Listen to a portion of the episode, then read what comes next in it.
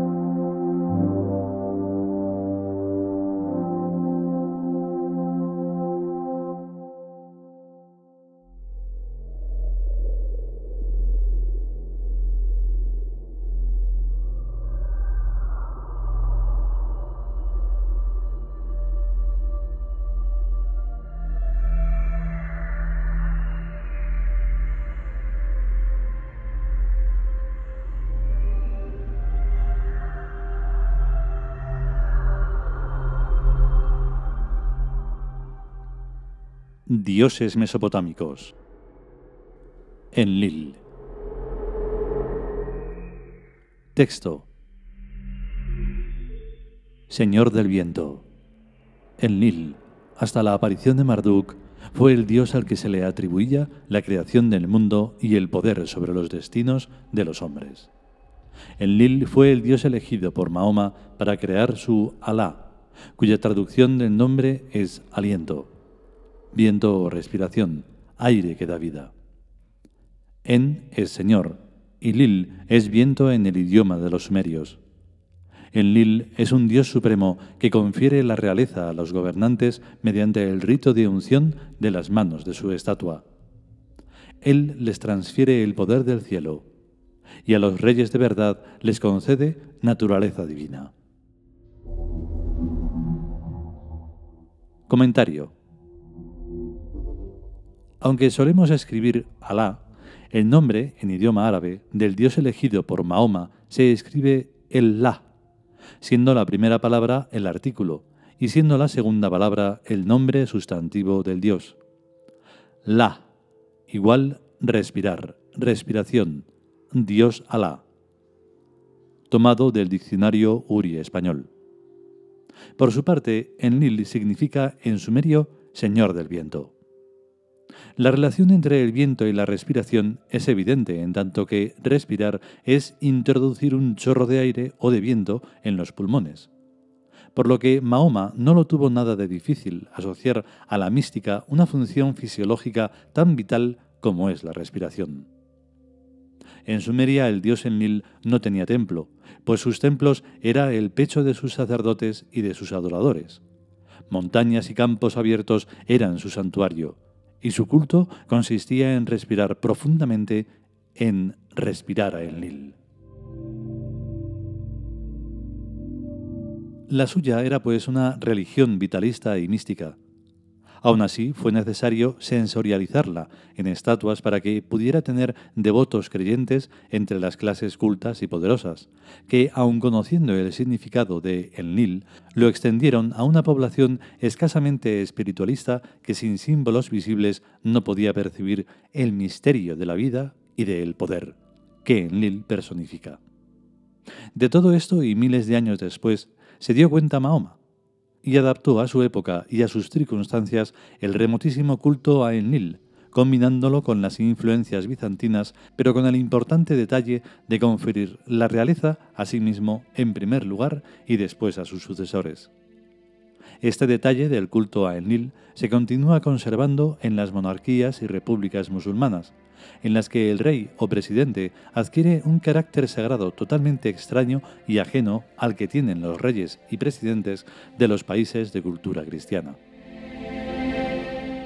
Si la teología del culto de Enlil hubiera sido racionalizada y desarrollada hasta niveles superiores a los de la política y la economía, aun incluyéndolas, incidiendo especialmente en el poder de Enlil sobre los destinos de los hombres, se habría garantizado una permanencia perpetua en un mundo tan inseguro como es el mundo humano.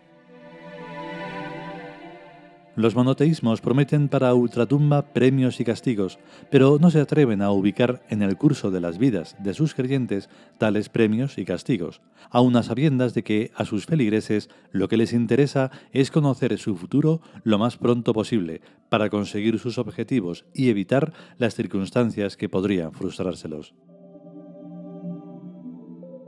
Las configuraciones que en el suelo forman las hojas de los árboles a causa del viento fue la más antigua de todas las mancias, o artes adivinatorias. Los sacerdotes sumerios podían haberla desarrollado, sofisticando su interpretación, pues es el dios Enlil quien produce a tales configuraciones pero no hubo entre ellos ningún genio que la sistematizara, contrariamente a como después algún genio sistematizó a las posiciones de los planetas dando origen a la astrología, aún vigente aunque independiente del dios Anu, lógicamente, ya que ni rezándole a Anu se pueden conseguir configuraciones planetarias deseables y convenientes para sus creyentes. En cambio, rezándole a Enlil, se puede conseguir que el viento reconfigure las hojas secas de los árboles, de manera que una sabia interpretación sacerdotal diga al creyente lo que debe hacer y lo que debe evitar. Al desconectarse de la divinidad, todas las mancias tienen el mismo problema. Auguran el futuro, pero no le dan opción al consultante para rogar a la divinidad que lo cambie por un futuro mejor.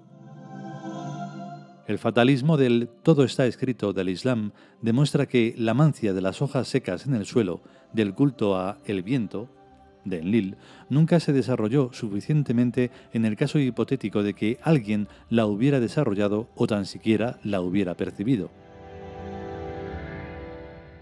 Es desoladoramente interesante ver que las artes o ciencias adivinatorias que están basadas en algún sistema aleatorio no tengan en cuenta la posibilidad de modificar el futuro.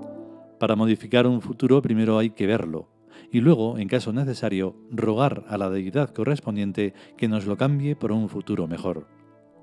El Nil es una de esas deidades. Existen otras deidades, para este caso, llamadas en general y conjuntamente la Divina Providencia pero este asunto no está suficientemente estudiado hasta el día de hoy.